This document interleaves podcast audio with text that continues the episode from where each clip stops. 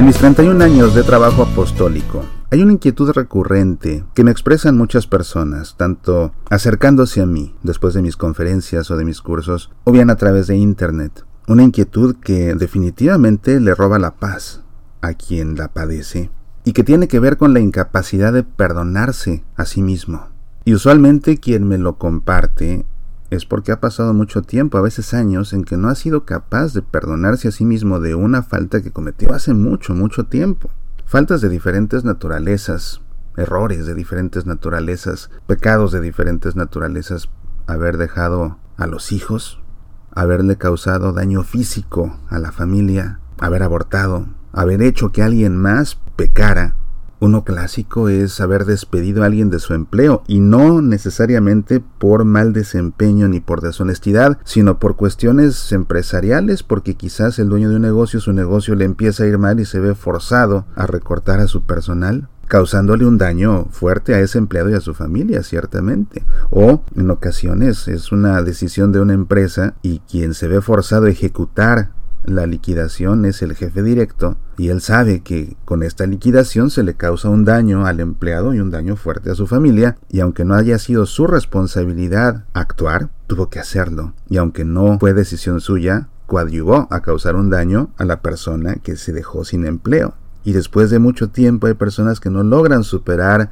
la culpa por los daños causados a otros. Esto en cierta forma puede deberse a la soberbia que no consiente que seamos capaces de equivocarnos, que no seamos capaces de cometer errores, de creernos demasiado perfectos y al constatar que no lo somos, esa realidad se apodera obsesivamente de algunos y por eso no logran perdonarse.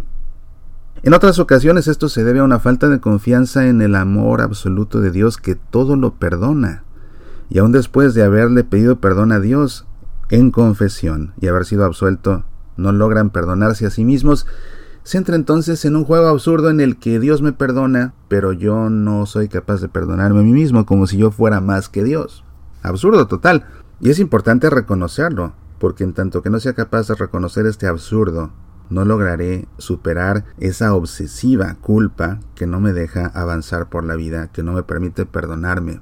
¿Qué hacer para perdonarse a uno mismo? Lo primero, por supuesto, reconocer el error que se ha cometido, reconocer que se pecó, reconocer que se hizo mal, reconocer que se traicionó a veces a uno mismo y a los valores y a las creencias por las cuales uno ha regido su vida, aceptando también que hay ocasiones en que a todos nos pasa, que fallamos sin saber por qué, y que cuando se nos cuestiona, se nos interpela, ¿por qué lo hiciste si así no piensas tú? Si fuiste en contra de tus valores más sagrados, si fuiste en contra de tus principios más firmes, ¿por qué lo hiciste?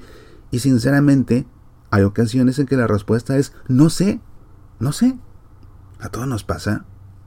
Gracias a Dios, no en todo momento, pero a todos nos pasa. Y necesitamos reconocer que como parte de nuestras limitaciones humanas, somos propensos a en determinado momento actuar traicionándonos a nosotros mismos y nuestros valores y nuestros principios sin saber ni siquiera por qué.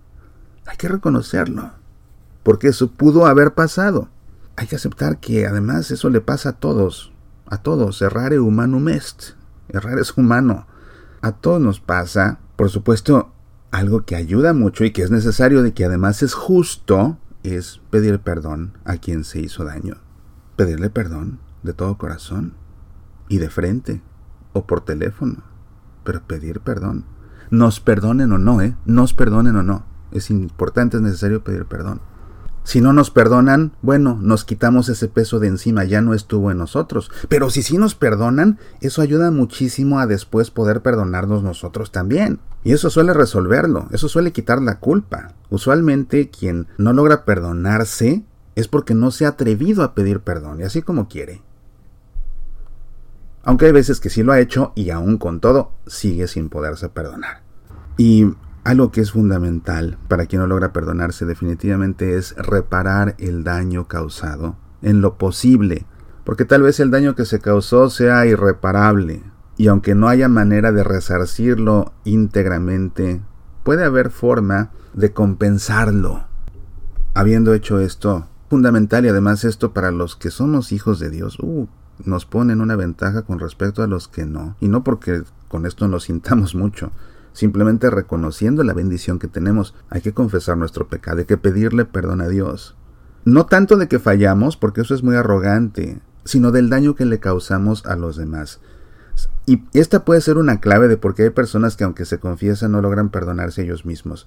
Cuando nos confesamos podemos tener dos enfoques, o tres. Uno, confesarnos porque nos sentimos dolidos de haberle fallado a Dios, de haberlo desobedecido, de haberlo traicionado. Dos, que es una forma buena de hacerlo, es confesarnos porque nos sentimos dolidos por haberle causado daño a alguien más.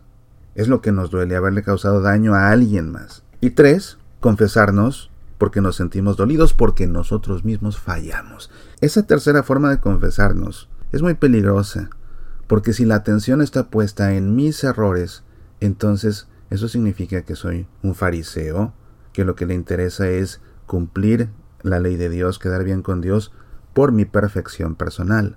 Y entonces si me confieso únicamente por eso, porque me duele haber fallado, aunque escuche que Dios me ha perdonado, no me voy a sentir bien porque sigo con esa obsesión de que no soy tan perfecto como yo creía o como yo quisiera. Pero cuando mi confesión va en esa línea de sentirme dolido por haber causado daño a alguien más, ciertamente que eso es sanador. En el momento de escuchar la absolución es sanador escuchar que Dios me ha perdonado de este y de todos mis pecados. Y el paso más importante es, habiendo hecho esto, aceptar que Dios mismo nos ha perdonado. Aceptar que el amor de Dios es infinito. Aceptar que Dios perdona de verdad. Y que Dios es Dios y que Dios es más que nosotros y que si Él nos ha perdonado, siendo Dios, la falta ha quedado saldada, el pecado ha quedado borrado.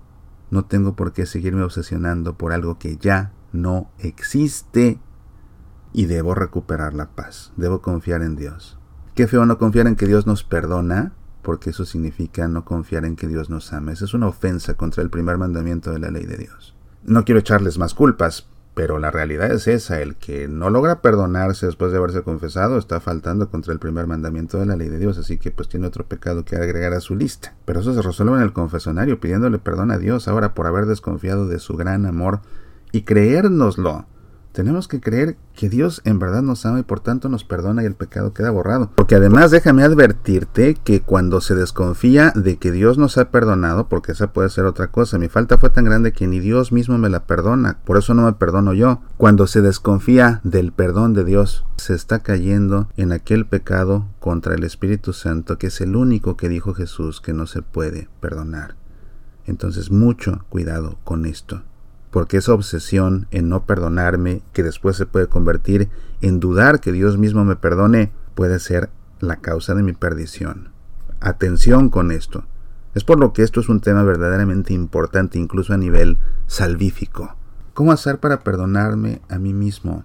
Otra vez, reconoce tu error, reconoce que de vez en cuando todos actuamos en contra de nosotros mismos sin siquiera saber por qué lo hemos hecho. Acepta que todos nos equivocamos.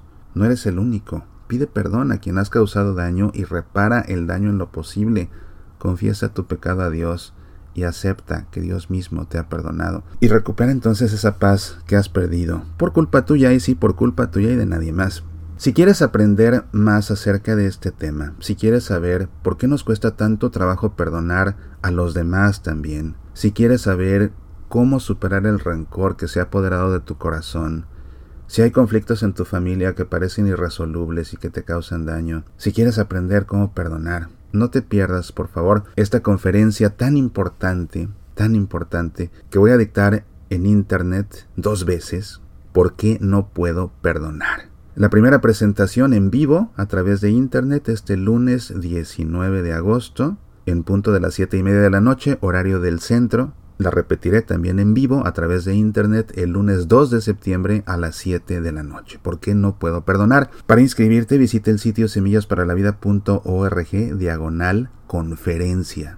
semillasparalavida.org diagonal conferencia. Puedes inscribirte tú, puedes invitar amigos a tu casa, puedes verla con tu familia, puedes invitar a tu grupo de oración, pueden reunirse quizás en la parroquia, arman un grupito, colocan un proyector, una computadora conectada a internet y ahí ven la conferencia en grupo como si estuviera yo de visita en tu parroquia. Esta es una buena opción, queridos amigos, ahora que ya no puedo viajar en razón de mi salud. O si quieres tú invitarme a que dé esta conferencia para tu grupo de manera privada, escríbeme a través del sitio semillasparalavida.org y ahí nos podemos poner de acuerdo. Pero por lo pronto, aprovecha estas presentaciones públicas este lunes 19 de agosto, con repetición el lunes 2 de septiembre. Por favor, no te la pierdas porque no puedo perdonar.